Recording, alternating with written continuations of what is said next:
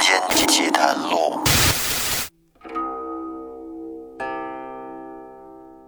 大家好，欢迎收听由喜马拉雅独家播出的《民间奇谈录》，我是为您分享奇奇怪怪故事的老岳。在明朝嘉靖年间啊，永淳县曾发生过一桩宝莲寺风流案。哎，咱们说啊，本来应该吃斋念佛的佛门弟子，可没成想，竟然在佛门清净之地做起了令人脸红心跳的勾当。什么勾当呢？在他们寺院呀，有一项业务可以求子。按说没孩子的妇女们去寺里边祈祷求子，这不是挺正常的吗？怎么会和风流沾边呢？下面老岳就给您讲一讲。话说，在明朝嘉靖年间，广西南宁府有一个永淳县，那儿啊有一座寺庙叫宝莲寺。这个寺庙非常大，里面人也多，常住和尚大概有一百多人吧。由于他们这个寺里边房屋众多，广有田产，再加上香火也旺盛，所以和尚们都很有钱。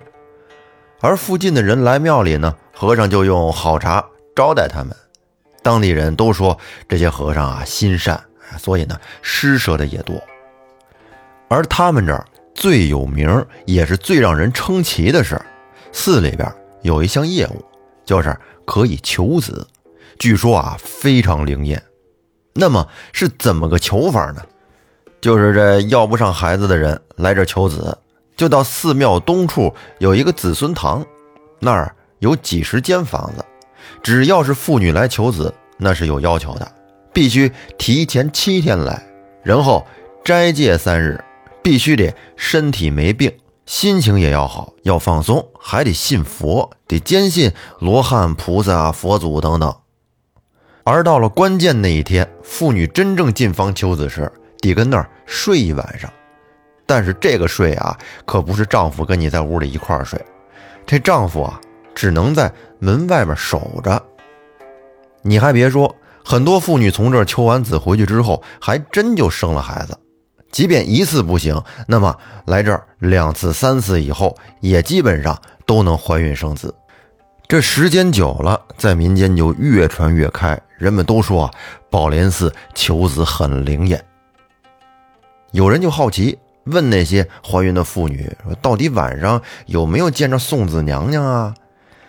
有些妇女啊，则说没有见到送子娘娘，但是好像在梦中有佛爷。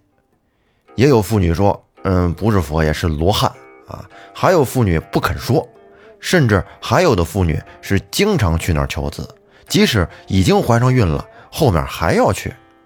那这到底是怎么回事呢？后来没过多久，他们这当地啊来了一位新知县，姓汪。这个汪知县呢，是少年及第，来这做知县的时候啊，很年轻，不过也就二三十岁。当他到任一段时间之后，就听当地人说宝莲寺求子很灵验，他就觉得呀，有点奇怪。奇怪在哪儿呢？不是汪知县他不信佛，而是他觉得，如果寺庙真的有神佛能让妇女生子，那么妇女只需要祈祷保佑就行了。神明自然是可以听到的，何必非得去庙里呢？又为什么还要女人得在那儿过夜呢？而且不许丈夫陪着，这里边肯定有猫腻。于是汪知县就决定啊，得好好的查一查宝莲寺求子的这个事儿。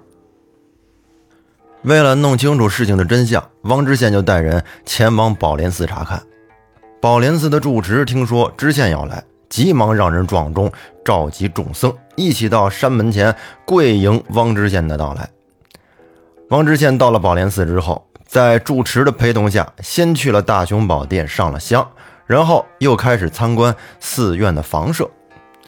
在和住持的闲谈间，汪知县有意无意的就问道：“听说你们这儿求子很灵验呀？”住持得意地说：“啊，本寺有个子孙堂，还是比较灵验的。”王知县又问：“说那该如何求呢？”住持说：“其实也不难，只要前来求子的女子身体健康，虔诚祷告，斋戒三日，在旁边静室安歇，祈得求子之梦，便能生子。汪知县问：“那女子住在佛寺，恐怕不方便吧？”住持好像早有准备，他说：“这净室四周紧密，一女一室。”他们家人就在门外守候，没有闲杂人等来往，是很安全的。翁知县好像恍然大悟道：“说原来如此啊，那这样我还没有子嗣，想让夫人前来求子，你看方便吗？”然后只见住持连忙摆手说：“呃，夫人不许来，不许来，在家中斋戒也一样灵验。”王知县听完，则不解地问道：“说这是为什么呀？”住持说：“大人，你是万民之主，又护持佛法，以您的功德，可直接与天地相通，岂是常人可比？”王知县内心里琢磨道：“他不敢让我派人来，想必是心中有鬼。而且呀，这王知县眼尖心细，他在和住持聊天的过程当中，就发现。”有几个壮年的和尚，眼神游离，两只眼睛老是不住的偷瞄那些长相比较好的妇女，眼神之中还透露出了一种奸邪，明显是在心中有一些不轨之徒。而就在此时，汪知县不由得心生一计，他想了一个绝妙的点子，那就是去找青楼的女子。因为青楼女子心思细呀，为人也精明，接触过的人也多，会察言观色。只要给了钱，这办事儿肯定也靠谱。于是王知县就派人找了两个娼妇，一个叫媚姐，一个叫婉儿。王知县见到他俩之后呢，先是对他们许诺了这事儿办成了之后的好处，然后又借官威使他们臣服。想着让二人呢假扮成良家女子，再派人假扮他们的丈夫，将他们送到宝莲寺去求子，演一出戏，并且在出发之前，有人拿出提前为他们准备好的装有朱砂汁和墨汁的竹筒，要他们暗中带入净室，并且嘱咐他们千万要保密，事成之后必有重赏。这妓女能为知县大人办事儿，那是他们的造化，求之不得呢。因此啊，痛痛快快的答应了，不敢有半点马虎。就这样，两个人被送到了宝莲寺，并以求子为由头住了下来。媚姐和婉儿到了寺庙之后，发现还有十几个富贵人家的妇女也来求子。前面几天呢，他们只是祈祷，而到了第五天的时候。他们就被安排到了子孙堂，每人一个房间。媚姐和婉儿他们都串通好了，留了心眼儿。从这儿开始，他们便不再喝寺庙里的茶水。白天呀，他们仔细观察后发现，这个子孙堂啊，从外面看不到房间里面，而且也听不到房间里的动静。却说到了正日子这天晚上，媚姐掩上门。把装有朱砂的竹筒放在枕头边躺下以后心神不宁。哎，他不知道这寺庙里边是怎么个求子法啊？会不会有这个神仙显灵啊？他是心神不宁，一直没敢睡觉。约莫到了三更时分，突然啊，他就听到在地板处发出了吱吱的响声。于是他赶紧坐起来，慌忙睁大了眼睛，就朝地上望去。他这一看可不要紧，他惊奇地发现，在子孙堂的这个地板上，哈，那个木板竟然可以自己移动，并且在地上还出现了一个瓮口大小的黑洞。紧跟着就见一个光秃秃的脑袋从地板上的洞中就冒了出来，原来啊，这竟然是个和尚。媚姐身为青楼女子，也算半个道上人了，阅人无数不说，所见过的伎俩也不在少数。这一弄，她立马就明白了这里面的花花大道，同时也想好了保命之策。于是她坐在床上，假装恐惧的就问道：“说你是谁呀？半夜三更你想干什么呀？你再不走，我可要喊了。”和尚笑着说：“弥陀佛，施主千万不要惊慌，我乃金身罗汉，今晚特地为女施主送子而来，你只需顺从于我，我保你回家之后必有喜脉。”媚娘此时假装惊奇地说：“你说的可都是真话吗？”出家人不打妄语，弥陀佛。和尚是一边说着，一边嘿嘿的笑着，就走进了媚姐，然后伸出了佛手搭在了媚姐的肩头上，开始揉捏起来。这时，媚姐则装出了一副羞涩的样子，半推半就的就随他轻薄，并且趁其不备之时，单手扒开了竹筒上的塞子，把手指探进去，蘸了一点朱砂，在与和尚欢愉的过程当中。在他那后脑勺啊，轻轻的这么点了一下。完事儿以后，这金身罗汉啊显得挺痛快，并且呢给了媚姐一个纸包，说这是种子神丹，每天早上用温水送服，每次吃三粒，连吃七天，管保胎气入腹。说完呢，又顺着地面上那个洞钻了出去。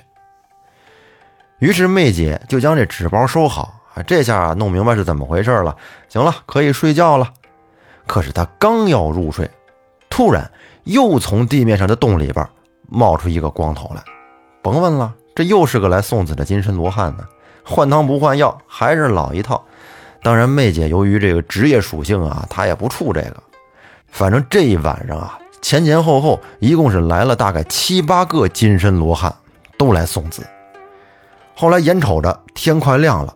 媚姐求饶说：“罗汉爷呀，您行行好吧，您是金身，我是凡体，还请罗汉爷爷饶了我吧。”这罗汉爷，您别说，果然有好生之德，在临界地洞遁走之前，还不忘送给媚姐一个纸包啊！不用看呢，这里边包的肯定又是那种子神丹呢。媚姐捧着这一堆的纸包，这一晚上啊，七八包，是哭也不是，笑也不是。你说这东西也不能当钱用，自己也不想多子多孙，要来干什么使啊？但是说回来，这些都是证据，唯有保管好了，交给汪大人，才算不负大人所托。于是媚姐带好了证据，出门来到了另一间净室去看婉儿。这么一聊，才知道婉儿跟她一样，这一晚上也是见到了好几个金身罗汉。这没过多一会儿啊，第二天早上了，天刚刚亮的时候，只见汪知县就带着县衙中两百多强壮的衙役，各自拿着长枪大刀或者麻绳，就悄悄地埋伏在了寺庙的外面。而他自己呢，只带了几十人，就进入了寺庙里。进去之后是二话不说，就让和尚们集合，自己要点名。汪知县让人把这些大大小小的和尚都围了起来。让他们将僧帽都摘下来，结果这一摘可不要紧，只见呀，这一大片白花花的光头上，忽的就冒出了许多的红点还有黑点不用说呀，红点是朱砂，黑点是墨汁。这朱砂是媚姐所涂，而墨汁呢是婉儿所涂，这些就是罪证。于是汪知县一声令下，说：“左右，给我拿下这些淫贼恶徒！”然后就只听铁链哗啦啦的一阵乱响，随着一阵嘈杂，那些头上有记号的光头就全被锁了起来。他问这些和尚：“头上的记号到底是怎么回事啊？”这些和尚先是吃了一惊，然后呢，支支吾吾的也说不出来。后来又说是他们自己故意抹上的，啊，这一看就是撒谎啊！汪知县也不说话，而是喊过了媚姐，说：“你昨夜在寺中过夜，究竟发生了什么事？且一一说来。”于是这俩妓女就把昨天晚上发生的事一五一十的都说了一遍，描述的那个细呀，给汪知县听得直脸红。这些和尚听了之后。可是吓得不轻啊！于是汪知县又让昨天晚上另外的十几个女子过来问他们情况，结果这些女子都说晚上没有和尚来。于是汪知县就让媚姐和婉儿搜他们的身，结果在这些妇女的身上都搜到了重子神丹。对于这些妇女，汪知县也并不打算深究，就让他们回去了。然后汪知县又命手下仔细地搜查寺院里的每个角落，发现有许多的暗道与进香人住的这个房子是连着的。只需要移动一下房间内的地板，他们就可以出入自如。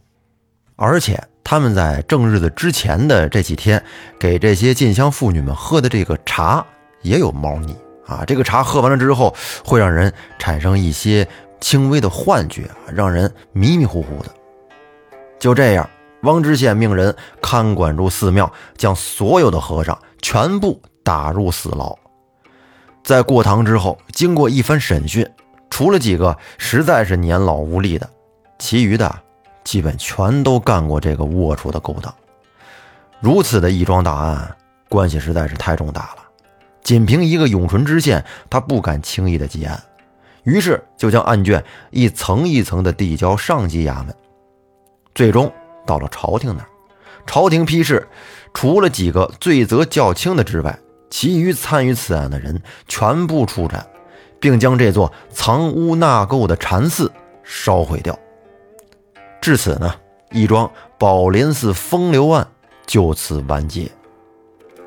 那咱们说个后话，这个事儿影响力既然这么大，那之前在这寺庙里求子的那些妇女们，她们肯定也就知道了自己的孩子并不是自己亲生的呀。说白了，这都是和尚的孩子。您说当时封建社会名节这么重要，这些妇女们以后的日子可怎么过呀？那这期节目咱们就说到这儿吧。最后呢，感谢大家的收听，欢迎您订阅专辑并关注主播复古宇航员，咱们下期再见，拜拜。